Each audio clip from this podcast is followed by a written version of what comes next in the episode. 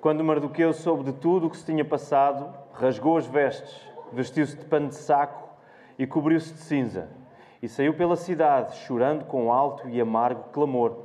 Chegou até à entrada do palácio real, pois ninguém vestido de pano de saco podia entrar pelas portas do rei. Em todas as províncias onde a ordem e o decreto do, do rei chegaram, houve grande pranto entre os judeus, com jejum, choro e lamentação. Muitos se deitaram em pano de saco e em cinza. Quando as criadas de estérios oficiais contaram tudo a ela, a rainha se angustiou muito e mandou roupas para que Mardoqueu as vestisse e tirasse o pano de saco. Mas ele não as aceitou. Então Esther mandou chamar Hatá, um dos oficiais do rei, designado para servi-la, e mandou que ele falasse com Mardoqueu e descobrisse porque ele estava agindo daquela maneira. Então Atá foi falar com Mardoqueu na praça da cidade, diante da porta do palácio real. Mardoqueu lhe contou tudo o que se tinha passado com ele e a soma exata da prata que Amã tinha prometido depositar na tesouraria do rei para o extermínio dos judeus. Também lhe deu a, a cópia do decreto anunciado em Suzã, que falava do extermínio dos judeus, para que ele a mostrasse a Esther e lhe explicasse tudo, e lhe ordenasse que fosse falar com o rei, lhe pedisse misericórdia e intercedesse diante dele a favor do seu povo.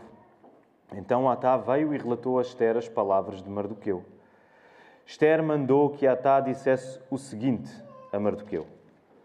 Todos os que serviam o rei e o povo das províncias do rei bem sabem que só há uma sentença para qualquer homem ou mulher que for à presença do rei no pátio interior sem ser chamado: a morte, a menos que o rei lhe estenda o cetro de ouro e lhe poupe a vida mas já faz 30 dias que não sou chamada para entrar na presença do rei. Quando relataram as palavras de Esther a Mardoqueu, este mandou que respondessem a Esther: Não imagines que por estares no palácio do rei serás a única a escapar entre os judeus, pois se te calares agora, socorro e livramento surgirão de outra parte para os judeus, mas tu e a tua família sereis eliminados. Quem sabe se não foi para este momento que foste conduzida à realeza? E Esther mandou a seguinte resposta a Mardoqueu: Vai e reúne todos os judeus que estão em Suzã e jejuai por mim. Não comais nem bebais por três dias, nem de noite nem de dia. E eu e as minhas criadas também jejuaremos como vós. Depois irei à presença do rei, ainda que isso seja contra a lei. Se for preciso morrer, morrerei. Então Mardoqueu foi e fez tudo o que Esther havia ordenado. Nesta manhã, o, o sermão que vos quero pregar, uh, seguindo aquele cântico que hoje cantámos pela primeira vez, chama-se Cercados. Para aqueles que estão mais familiarizados com a cultura cinematográfica, rapidamente se lembrarão de um filme conhecido de 2001, creio. No original se chama Black Hawk Down, que é sobre. É um filme de guerra passado na Somália, exatamente de uma operação nos anos 90 que houve na Somália, creio eu. É um bom filme, mas não é sobre isso que o sermão vai tratar, ok? Nesta manhã eu quero, a partir do texto de Esther, do livro de Esther, pregar acerca de quando nos parece impossível sermos fiéis em circunstâncias que nos cercam, em que nos vemos de facto cercados por todo o tipo de eventos, circunstâncias, coisas que nos acontecem e a, a tendência mais natural em nós é nós acharmos que não vai dar para nós nos mantermos fiéis. Eu vou ter de ceder em alguma coisa porque o cerco é demasiado apertado. Mas quando vamos para a palavra, nós percebemos que a solução para este problema, claro está, não reside em nós. Não está em nós, está apenas em Jesus, que se entregou para que nós nos saibamos cercados por Deus em qualquer momento. Portanto, o plano para esta manhã é este: para que possamos sair desta casa de oração com uma fé renovada, reforçada, na verdade de que não existe um momento em que a presença de Deus não nos rodeie, por mais difíceis que as circunstâncias possam parecer, Por mais improvável que pareça que não existe solução aparente para aquilo que estamos a viver. Então, que mediante isso nós nos lembremos que há um Deus que não se ausenta de nós por causa do que Jesus fez no nosso lugar. Então, queremos orar nesta hora pedindo a ajuda do nosso Deus. Vamos orar. Senhor, nós estamos aqui reunidos para te louvar e nós queremos agradecer porque essa disposição que temos e sentimos e que temos vertido em orações, em leitura, em canto, ó oh, Senhor, isso não vem de nós, mas é um dom que nos é dado por Ti, Senhor. Nós precisamos de que Tu nos capacites para a tarefa a que Tu nos chamas, que é louvar-te, Senhor. E sabemos, Senhor, que se estivéssemos entregues a nós mesmos, nunca o poderíamos fazer. Por isso nós queremos agradecer-te, porque o facto de hoje estarmos aqui reunidos é prova, Senhor, de que Tu estás connosco. Ó Senhor, nós agradecemos-te pela Tua palavra aberta. E nós queremos pedir-te agora que nos ajudes a compreendê-la, não apenas na nossa mente, mas que isso tenha um efeito em toda a nossa vida, Senhor. De tal modo que ela seja transformada, de tal modo que nós queiramos viver cada vez mais para Ti, Senhor. Por isso, dar-nos olhos para Cristo, dar-nos olhos para o Evangelho que aparece aqui no livro de Esther. Ó oh, Senhor, ajuda-me a pregar esta mensagem. Ser comigo, Senhor, dá-me a força, a firmeza, o amor, a disposição certa, as palavras certas, a voz certa para o fazer também, Senhor ser connosco nesta hora e que tudo isto seja para a tua honra e tua glória no nome do teu Filho Jesus Cristo. Amém. Vamos a isso, queridos irmãos. Hoje temos aqui uma tarefa uh, exigente diante de nós, porque o livro de Esther, sendo um livro curto, são apenas 10 capítulos, mas ainda assim é um livro. É um livro incrível e é difícil pregar um único sermão neste livro, tendo em conta tanta coisa que está aqui a acontecer. Mas vamos recordar primeiro aquilo que o pastor Tiago nos disse a semana passada, uh, através dos livros de Esdras e de Neemias. Lembram-se, nós estivemos nesses livros. E qual foi um dos aspectos interessantes que o pastor Tiago mencionou? Se até então nós tínhamos, até Esdras e Neemias, nós tínhamos percebido nos outros livros que ficaram para trás, a ação de Deus, era claro aquilo que Deus estava a fazer, quer fosse pelo pelos seus milagres, quer fosse pela sua palavra. Nós chegamos a Esdras e Neemias e o que é que acontece? O que é que parece que deixou de acontecer? Lembram-se? Parece que Deus ficou mais quieto, certo? Parece que não há o mesmo tipo de, digamos assim, agência divina a acontecer. E parece também que a ação agora depende mais do que os homens fazem, não é? Então, hoje, no livro de Esther, para aqueles que já o leram, e se não, se não o leram, leiam-o hoje ainda, são 10 capítulos, lê-se rapidamente. Nós encontramos a mesma lógica no livro de Esther. De uma aparência, aparente ausência de Deus, que se atesta no facto curioso de não encontrarmos sequer o nome de Deus uma vez escrita. Nós vamos para o livro de Esther e não há uma única vez em que o nome de Deus apareça lá escrito.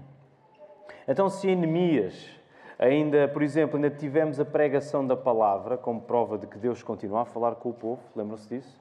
Por exemplo, o capítulo 8, que é um capítulo conhecido do livro de Neemias, em que há pregação, a exposição da lei ao povo, um capítulo muito famoso.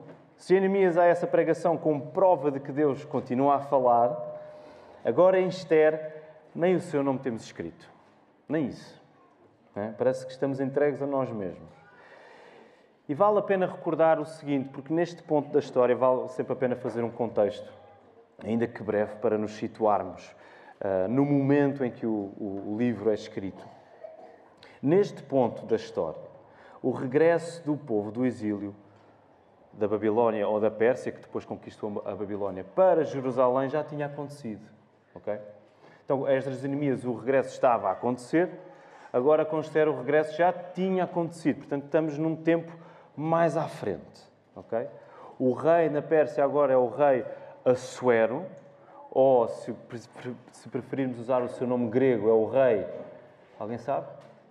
O rei Xerxes, que se calhar vocês conhecem não por terem lido a Bíblia, mas por terem visto o filme 300, certo? Eu sei. eu sei. Eu também me lembrei de, desse filme. Não, mas é esse rei, ok? É, é, é nesse tempo. E é curioso porque o livro de Esther começa antes da tentativa dos persas conquistarem a Grécia e daquela famosa batalha contra os 300 uh, espartanos. Uh, essa luta dá-se a meio do livro de Esther e depois continua, ok? Portanto, nós estamos nesse período da história, ok? O povo já tinha regressado do exílio. Mas vários judeus ainda viviam no Império Persa. Vários judeus ainda eram cidadãos persas, digamos assim, como Esther, por exemplo, Mardoqueu, que viviam ali em Suzã.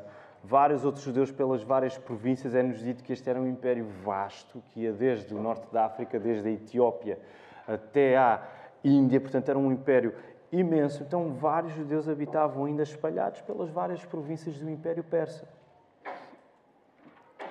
Então, estamos diante de um texto que mostra que os judeus do Império se aculturaram, tomaram para si a cultura do sítio onde viveram, de tal modo, se aculturaram de tal modo à vida na Pérsia, que é quase impossível distingui-los dos próprios persas. Ok? É neste estado que estão os judeus que vivem espalhados pelas culturas, pelas províncias do Império Persa, sobretudo aqui em Suzã, é? no centro do Império Persa. Se vocês tiverem a oportunidade, leiam o livro que o pastor Emílio Garófalo Neto escreveu sobre Esther. Esther na Casa da Pérsia. As mulheres tiveram a oportunidade de o ler e estudar há dois anos, creio eu, no verão de 2021. Então é um livro muito bem escrito, ele é curto e o pastor Emílio ele, ele, ele explica muito bem esta questão cultural da aculturação que aconteceu nos judeus, sobretudo visível em Esther e Mardoqueu. Então, tendo em conta esta característica literária da omissão do, do nome de Deus, que é uma omissão grande, ok? Nós não conseguimos passar o livro sem notarmos isso. Eu creio que podemos, temos um uh, fundamento para concluirmos o seguinte: que ainda que o exílio tivesse terminado, o estado espiritual daquela gente era bem complicado. É como se o livro nos estivesse a dizer: não vamos colocar o nome de Deus aqui porque o estado espiritual desta gente está difícil. Okay? Eles continuam judeus, mas num certo sentido eles, não têm, eles já não têm assim muita coisa a ver com Deus.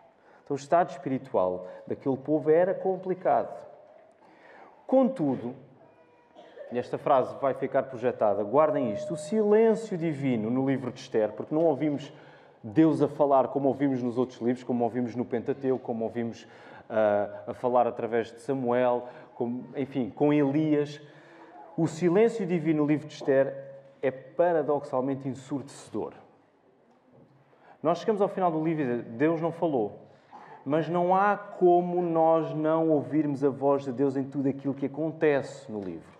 O que parecia fadado ao desastre, o que parecia uma inevitabilidade, é providencialmente orquestrado. E a palavra providencialmente é importante neste livro.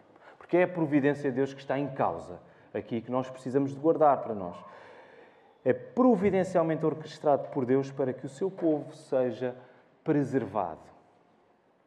Então não há como. Não... Esta é a leitura cristã do livro de Esther. Nós lemos este livro e nós percebemos Deus está presente. Okay? Deus está a agir de uma maneira que aquilo que parecia improvável deu uma volta tal que os propósitos de Deus sejam alcançados e, em particular, na vida do seu povo. E nós conhecemos a história. Vou resumir muito, ok? Não há, não, não há como ir a todos os detalhes, mas eu vou resumir muito a história do livro de Esther. E por isso escolhemos esta porção, porque ela acaba por destacar os elementos principais do que está a acontecer. O povo judeu vê-se diante do extermínio, ok? O povo judeu está à beira de ser eliminado da face da terra. Porquê? O que é que aconteceu para chegarmos até aqui? Há uma decisão drástica tomada por Amã. Quem é que era Amã? Amã era o segundo a seguir ao rei no Império Persa. Okay? Ele era a pessoa mais importante logo a seguir ao rei. Era uma pessoa orgulhosa, uma pessoa vaidosa, que queria que toda a gente o reconhecesse. E então toda a gente se ajoelhava sempre que ele passava para honrá-lo, exceto um, exceto um homem, que era Mardoqueu, o Mordecai, consoante a tradução que tenham. Mardoqueu não se ajoelhava perante a mãe. E isso mexia, não é? Isso fervilhava com a mãe a tal ponto que eu tenho de castigar dele, pensar que eu preciso de castigar este homem. Mas o desejo de vingança de Amã era tal que ele não apenas queria vingar-se de Mardoqueu, ele queria eliminar todo o povo ao qual Mardoqueu pertencia. Então, os judeus vêm-se diante do extermínio por causa desta decisão de Amã e pede ao rei permissão para exterminar os judeus. E vemos isso no início do livro, nos primeiros capítulos. E o rei concede esta, este pedido a Amã. Okay? Envia cartas, envia informações para que todas as pessoas das várias províncias, num determinado dia, se reúnam e matem os judeus. Okay? Saiu esta ordem para todo o império. E através de vários episódios na corte, Esther é rainha, ok? Através de vários episódios que se passam na corte persa, o desfecho que parecia inevitável, o extermínio dos judeus, é inesperadamente alterado, ok? Portanto, muito sucintamente, e vai ficar uh, uh, projetado, muito sucintamente, o livro de Esther é a história de como Deus, na sua providência, guarda o seu povo na circunstância mais desesperada, ok? É claro que sim, o livro é acerca de Esther, o livro é acerca de Mardoqueu, uh, do que eles fizeram, mas o livro também não é acerca deles, ok? O livro não é sobre, fundamentalmente sobre Esther, ou sobre Mardoqueu, ou sobre Amã, ou sobre o rei Assuero. O livro é sobre como Deus providencialmente guarda o seu povo diante da circunstância mais desesperada de todas, que é o extermínio, ok? Não pode haver nada mais perigoso e desesperado do que um povo ser exterminado da face da terra. O livro é acerca disso, de como Deus orquestra providencialmente todos os eventos para que o seu propósito seja alcançado, mesmo até quando tudo parece que vai dar mal. Ok? Então nós estamos aqui. E como cantámos ainda há pouco, não é? o cântico uh, que no inglês chama-se Surrounded, ele é um original do Michael W. Smith já tem alguns anos. Parece que estou cercado, mas eu estou cercado por ti. Então, o livro de Esther dá-nos este, esta visão de tudo parece ir mal, o cerco está a apertar-se, mas no final, a palavra final que vai substituir é Deus a dizer: Eu estou à tua volta. Sou eu que te estou a cercar. Tendo em conta que não temos como ir a todos os aspectos muito interessantes do livro. Nós vamos concentrar-nos no capítulo 4, ok? E deixem-me ainda dar algumas notas acerca de como é que Esther está estruturado. Nós lemos o livro de Esther e percebemos nele uh, um dispositivo literário que era muito usado na cultura judaica, que é o quiasmo. Que é o quiasmo? As mulheres já, já sabem isto melhor que eu. O quiasmo é o que é? Uma organização de um texto. Pode ser de um, de uma porção de um texto, vários versículos apenas, pode ser de um livro inteiro, em que a parte inicial corresponde ao final, a segunda parte corresponde à penúltima, a terceira, à antepenúltima, e aí sucessivamente até que encontramos um ponto central, um ponto fulcral. ok? Então Esther está organizado assim, se vocês lerem vão, vão perceber essas correspondências a acontecerem. Né? O livro começa com o extermínio dos judeus a ser decretado e acaba com liv o livramento do, dos judeus a ser decretado também, por exemplo. Né? Cartas a irem para as províncias do Império a dizer os judeus podem se defender. Okay? Mas há discussão entre os teólogos sobre qual é que será o ponto central da história. Okay? Qual é que será aquele ponto de inflexão onde tudo se resolve. Não é? Por um lado, temos este capítulo 4 que nós lemos hoje, em que há este diálogo entre esta troca de correspondência de Esther com Mardoqueu, e Esther depois no final resolve ir à presença do rei, e nós percebemos, ok, a partir daqui tudo vai mudar. Mas há quem considere que também pode ser aquele episódio uh, incrível quando o rei, o imperador, o Assuero, perde o sono, é? fica com uma insónia. E o que é que acontece? Lembram-se? Ele tem uma insónia.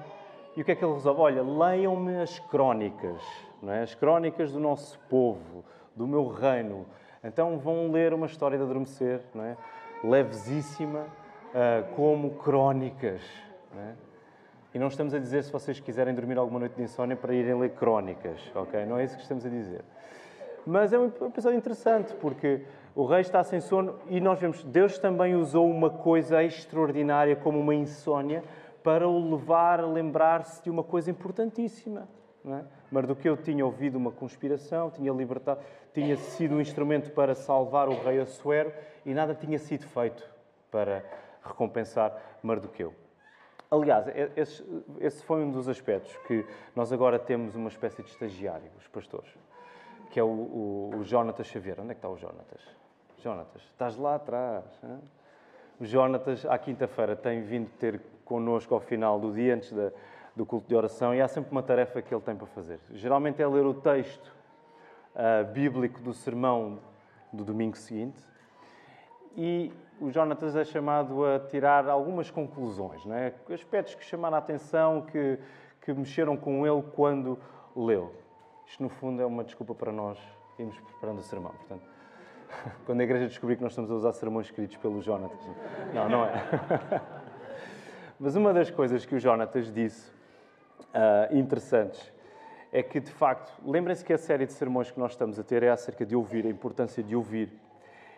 E, curiosamente, isso aparece, por exemplo, em primeiro lugar, quando Mardoqueu houve uma conspiração de alguns homens que queriam assassinar o rei Assuero. É interessante. Então, a audição de Mardoqueu resulta em benefício para o próprio rei Assuero. Por outro lado, quando o rei Assuero tem uma insônia e quando ele louve as crónicas, aquilo que Mardoqueu fez por ele, ele é recordado, espera aí, nós não fizemos nada para honrar esse homem. Isso também resulta na, na mudança uh, de tudo o que está a acontecer na narrativa. Então é interessante esse aspecto também. Então, estamos neste capítulo 4 e vamos parar particularmente nos versos 11 a 16.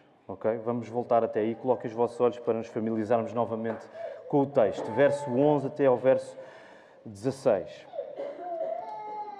Parte da troca de correspondência entre Esther e Mardoqueu. Porque é aqui que nós temos o início, de facto, do, digamos assim, do plot twist, não é? Quando uh, o filme começa a virar, quando os acontecimentos começam uh, a mudar e nós percebemos, espera aí, há aqui alguma coisa que vai acontecer. E nós vemos isso porque há, há alguma coisa na atitude de Esther que muda também, ok? Perante o cenário. Então, Mardoqueu, para nos recordarmos, ele está desesperado, ok? Ele sabe da ordem para uh, o extermínio dos judeus, e provavelmente ele está a sentir muita culpa, não é? Porque ele sabe, eu não honrei Amã, eu não me ajoelhei diante uh, de Amã e agora todo o povo judeu vai sofrer por minha causa. É? Imaginem uh, Mardoqueu a ter de lidar com isto. Então ele está desesperado e a única solução que ele tem agora é recorrer à influência da sua prima, Esther que é a prima de Mardoqueu. Okay? Se lemos o início do, do, do, livro, está lá a dizer, ele era prima. Mardoqueu tinha uma relação parental, porque ele criou-a. Okay? Então a única solução é recorrer a Esther. A Esther, esposa de Assuero e rainha. Nós vemos isso lá no verso 8 do capítulo 4, não é? Quando Mardoqueu manda dizer a Esther que ela fosse ter com o rei para pedir misericórdia.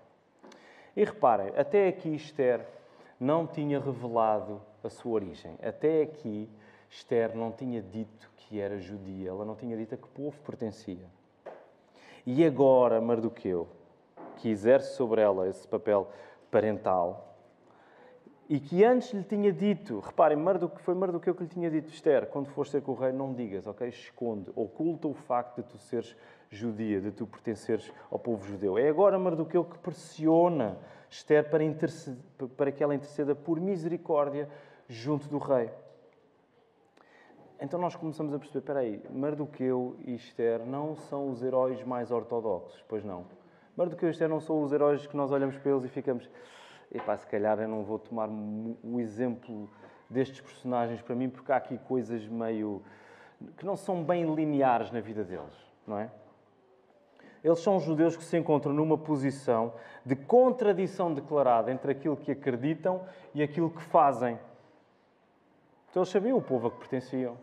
Mardoqueu vai dizer explicitamente, Esther, não digas a que povo pertences.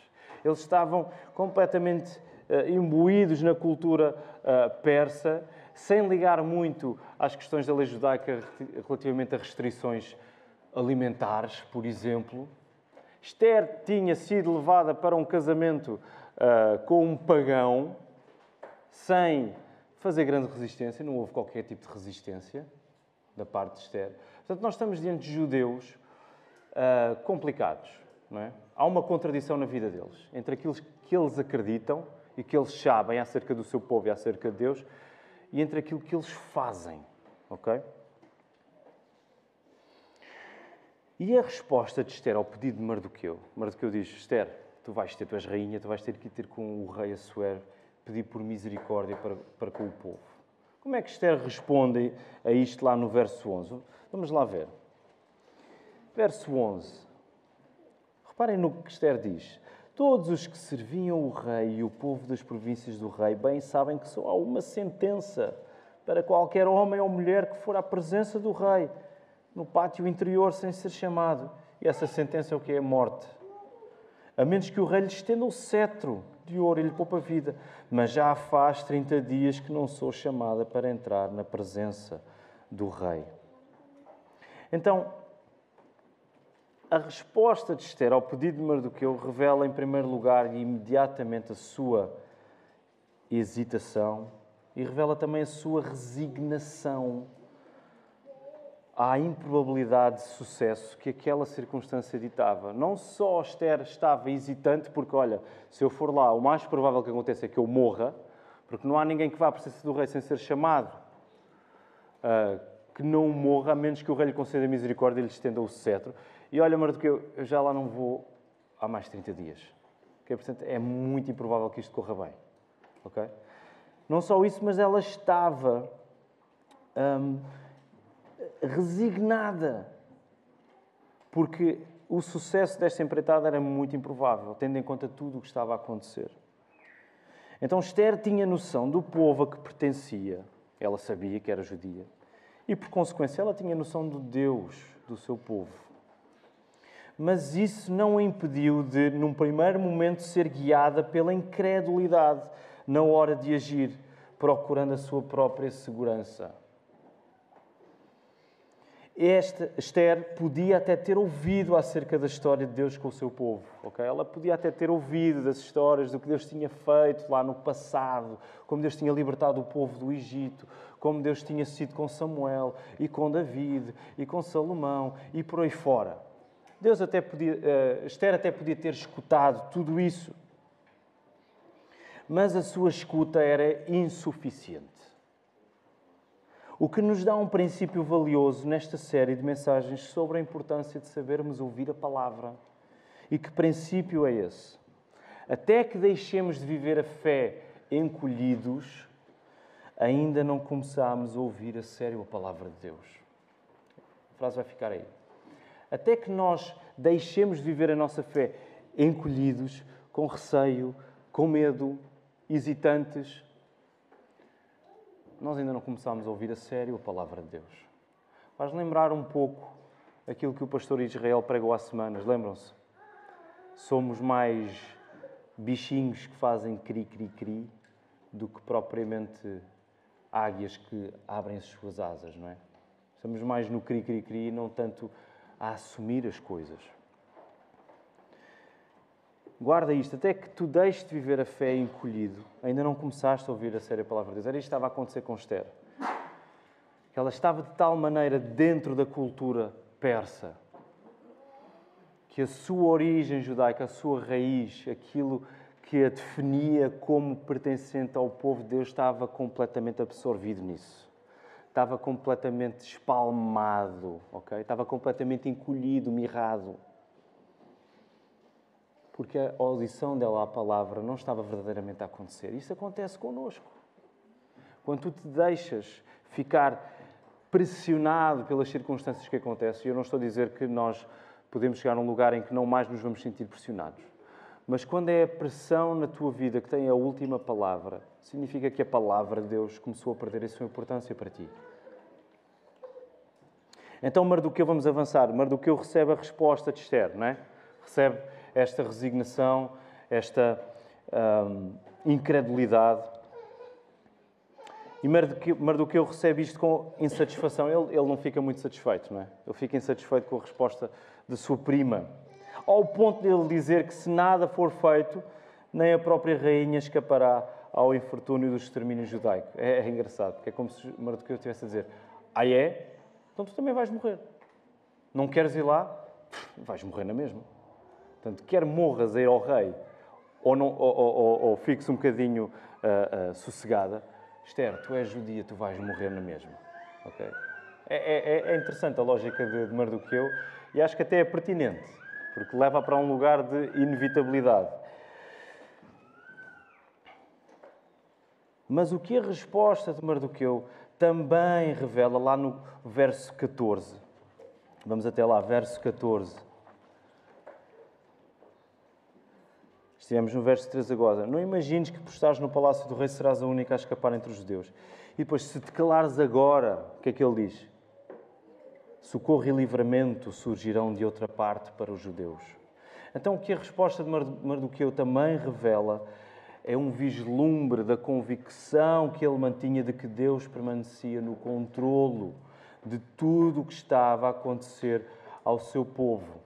Se Esther não fizer nada, o socorro virá de outra parte. O que é que leva Mardoqueu, um judeu completamente aculturado, que até diz a Esther para esconder a sua origem judaica, agora a dizer: Esther, se tu não fizeres nada, eu sei que socorro para o povo de Deus virá.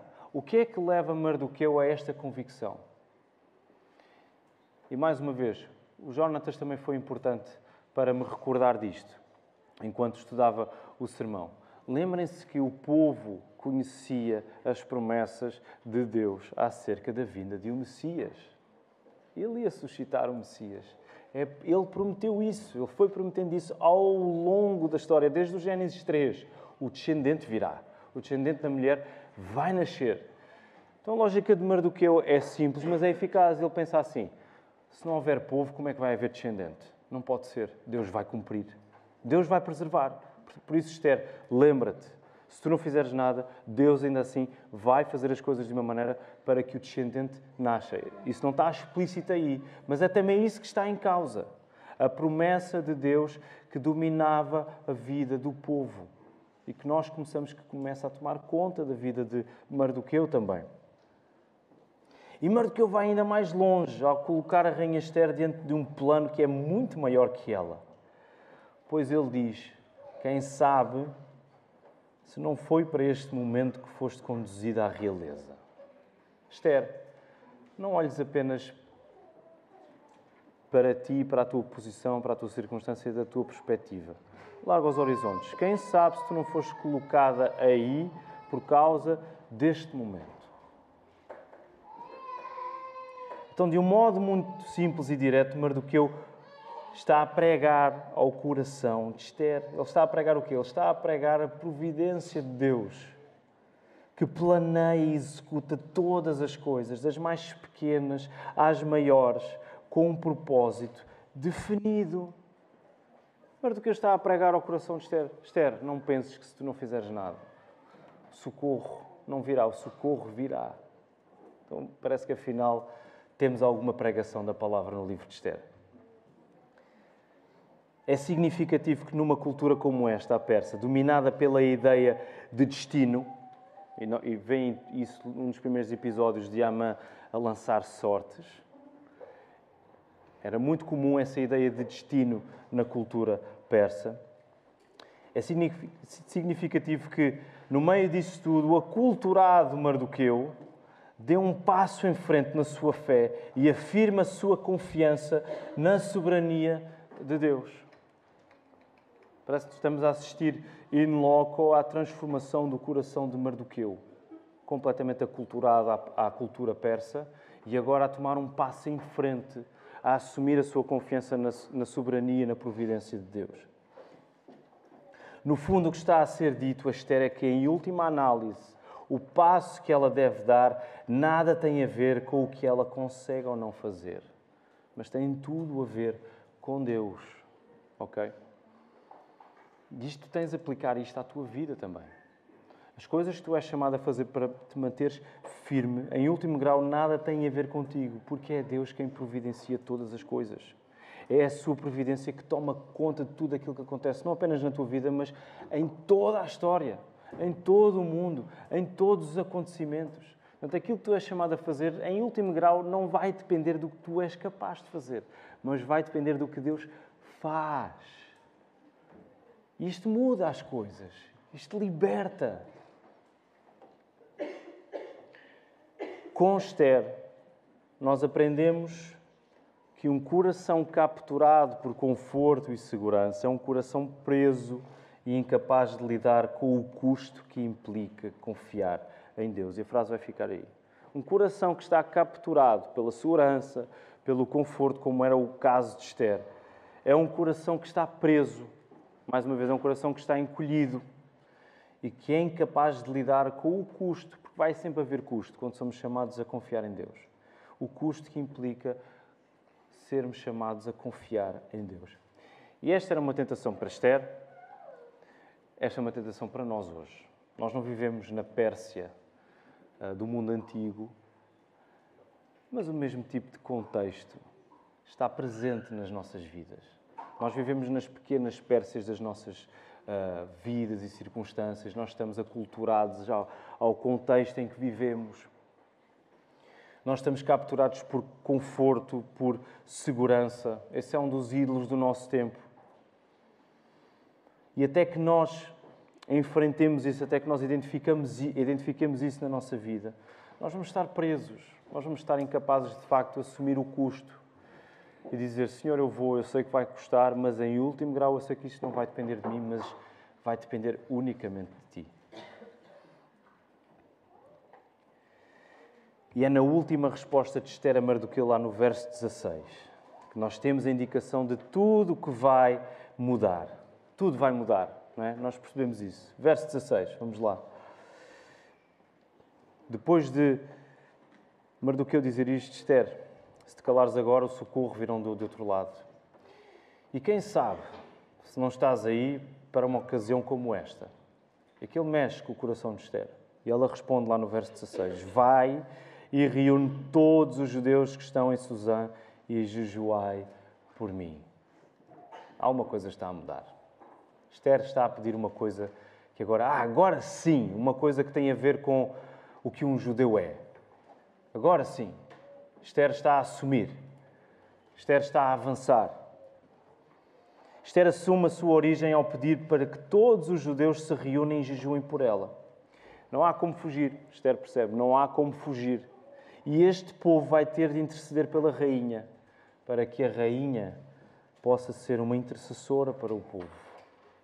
Ela precisa que intercedam por ela para que ela seja uma intercessora para o povo. E este tema do jejum, que é introduzido aqui no início do capítulo, volta a dar pistas da presença de Deus. Espera aí, Deus não está ausente. Deus está bem presente em tudo o que está a acontecer. O seu nome não está a aparecer, mas Ele está lá. Lembrem-se, para o povo judeu não existia jejum sem oração, certo? O jejum implicava sempre oração significava que esta gente, que está espiritualmente débil, está a entregar-se ao jejum, está a entregar-se à oração, está a voltar, está a colocar as suas vidas diante de Deus. O reconhecimento de que Deus governa é colocado em prática também pela rainha, que jejuará com as suas criadas de entre dias. Não são apenas os outros a quem ela pede para jejuar, ela vai dizer: Não comais nem bebais por três dias, nem de noite nem de dia.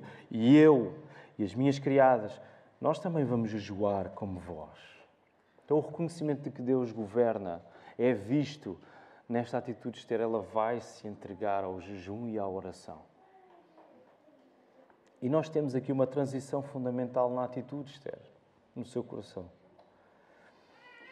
Lembram-se da hesitação dela, da insegurança dela? da resignação dela. Essas coisas que vimos lá no verso 11, elas não são substituídas subitamente por uma coragem natural ou um espírito heroico. Ok? Isso não aparece assim. Reparem o que acontece. O jejum a que Esther se entrega revela uma atitude de dependência, de admissão de fraqueza e de súplica diante de Deus. Era isto que estava a acontecer no coração de Esther. Não é, não é que houvesse um, espírito heróico e de grande voluntarismo natural a aparecer em Esther, a acender-se nela. Ah, eu vou lá e vou resolver isto tudo e o Assuero não vai conseguir lidar com os meus argumentos e com o meu encanto e por aí fora. Nós, nós não vemos isso. Nós vemos Esther, que antes já, tinha, já se tinha usado da sua beleza também, mas nós vemos Esther a assumir uma posição de humildade, de reconhecimento de fraqueza, de submissão, de confissão. Tal como Neemias, lembram-se de Neemias? A palavra ouvida e guardada no coração de Esther resultou no seu regresso à oração. Quando Esther percebe o que está em causa através das palavras de Mardoqueu, e no fundo nós acreditamos que foi Deus a mudar o coração de Esther, Deus está a tomar conta disto tudo, Deus está a governar, a providência de Deus está a orquestrar as coisas de uma maneira em que Esther agora está a ser mudada pela sua intervenção. A palavra que Esther ouve e guarda resulta no seu regresso à oração, resulta no seu regresso à comunhão com Deus. Resulta, podemos dizer assim, à sua herança espiritual do povo a que ela pertencia. Então, saber ouvir a palavra de Deus é ter o coração rasgado e exposto em oração. Quando nós sabemos ouvir a palavra, quando a palavra de facto está a penetrar em nós, nós sabemos que o nosso coração é rasgado, é exposto, porque nós entregamos-nos à oração. Tu não tens uma relação com a palavra, uma relação viva, uma relação que dá fruto se a palavra não te leva sempre a responder a Deus.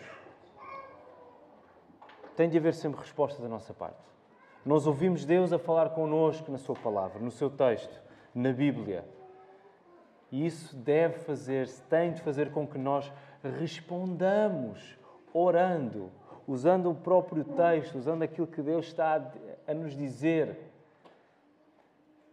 Se tu não te entregas, se a tua entrega em oração ainda é muito pouca, ainda é muito pequena, ainda é muito hum, ténue, a tua audição espiritual à palavra tem de ser aumentada. Saber ouvir a palavra de Deus é ter o coração rasgado e exposto em oração. Reparem como esta mudança em Esther permite-lhe afirmar o que ela afirmou.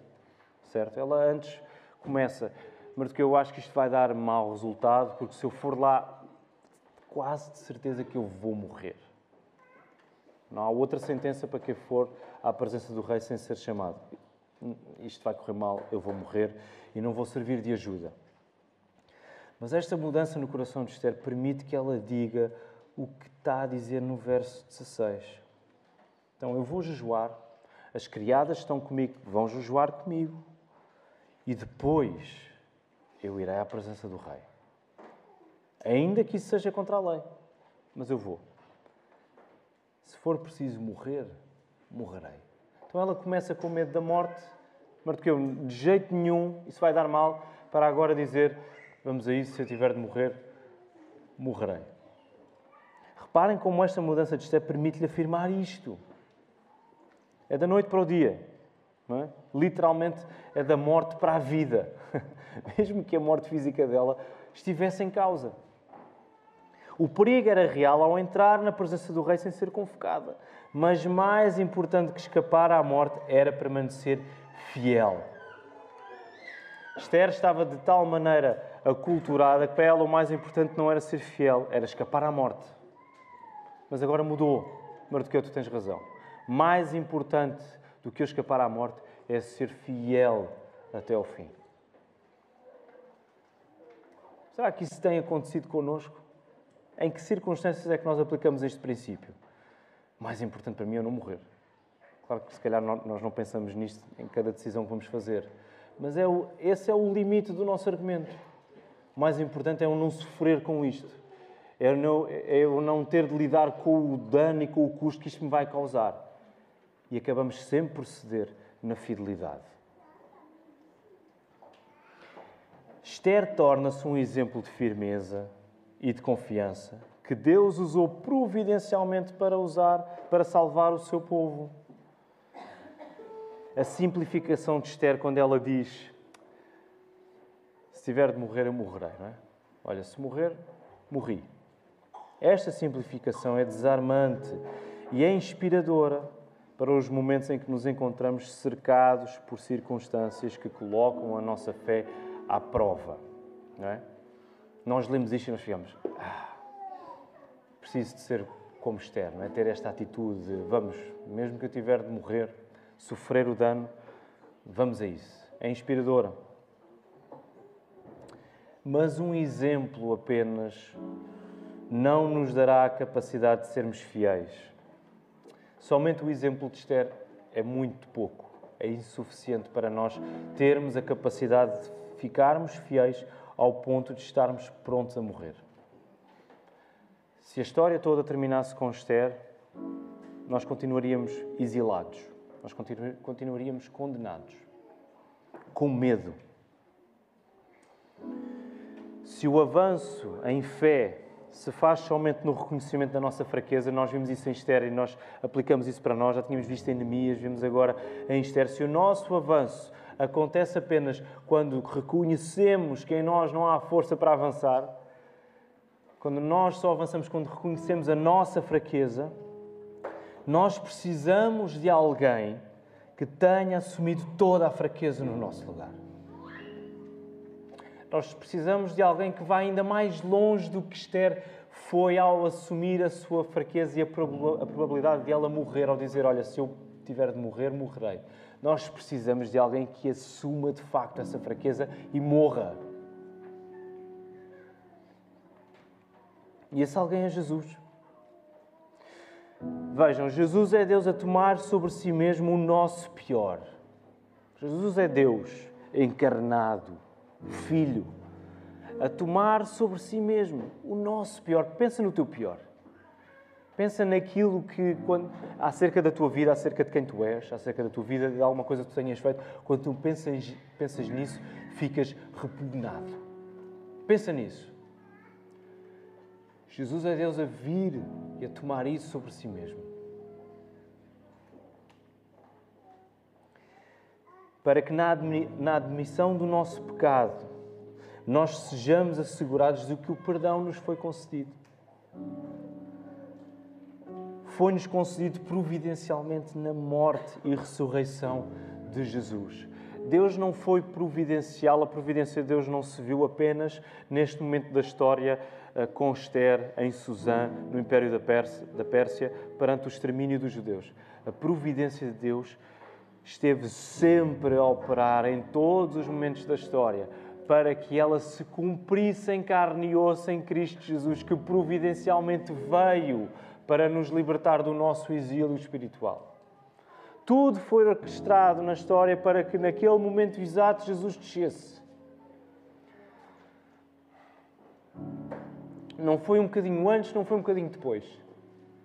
Foi providencialmente certo ali.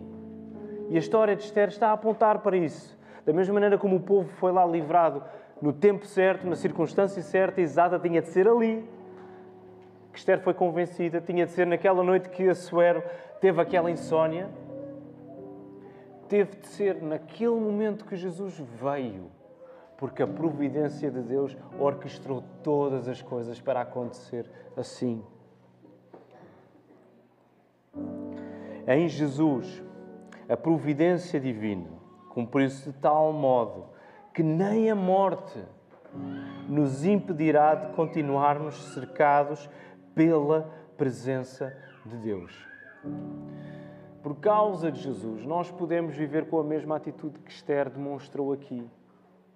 Porque ele de facto foi até à morte. Ele não disse apenas no jardim do Getsemane: se eu tiver de morrer, morri mas ele assumiu tudo. Pai, que seja feita a tua vontade. Se for possível, afasta de mim este cálice, mas seja feita a tua vontade. Ele disse, ele, durante o seu ministério, várias vezes ele falou sobre a sua morte, a necessidade de ele ter vindo para morrer. E hoje vamos começar o Evangelho de Marcos, lá em Algés. Uh, E essa é uma das coisas que mais confunde os discípulos. Eles não sabem lidar com isso.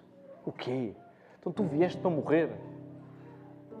Quando nós lemos a Bíblia, nós percebemos que tudo o que está a acontecer está a apontar e está a começar a fervilhar e a crescer para que seja cumprido em Jesus. Jesus morre. Esther não precisou de morrer para que o povo fosse salvo. Ela expôs-se expôs a esse perigo, de facto. Mas a, mas a salvação das salvações, coloquemos assim, só foi alcançada porque alguém de facto morreu e teve de ser o próprio Filho de Deus. Não poderia ser um humano qualquer, como Esther ou Mordecai, mas tinha de ser o humano que é ao mesmo tempo Deus, Jesus. A providência de Deus na minha vida, na tua vida, ela cumpre-se de tal modo que nem a morte nos impedirá de continuarmos cercados pela presença de Deus. Portanto, lembra-te, quando hoje ainda, amanhã, se Deus nos permitir viver o dia de amanhã, quando o cerco começar a apertar, quando as circunstâncias começarem a tirar-nos o bom humor, quando começarmos a reagir mais intempestivamente, com mais ira, com menos perdão diante dos outros, lembra-te que Jesus sofreu isso a um expoente eterno, que nós não conseguimos dosear, que nós não conseguimos medir.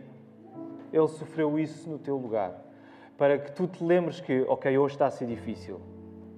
Mas mais importante que isso é que Deus não se aparta de mim, Ele está comigo. Da mesma maneira que Ele esteve com o povo lá na Pérsia, Deus hoje continua contigo, porque Jesus foi afastado da presença de Deus. Considera isto, considera o que Jesus fez no teu lugar. Ele de facto foi rejeitado da presença do Pai. A agonia de Jesus é essa, não é só física, mas é espiritual também, porque ele teve de lidar com o afastamento, com a cisão, com a quebra da comunhão que ele sempre teve com o Pai no espírito. Isso foi quebrado, ele foi afastado. Ele não mais estava cercado por Deus. Tudo o que o cercavam era apenas trevas.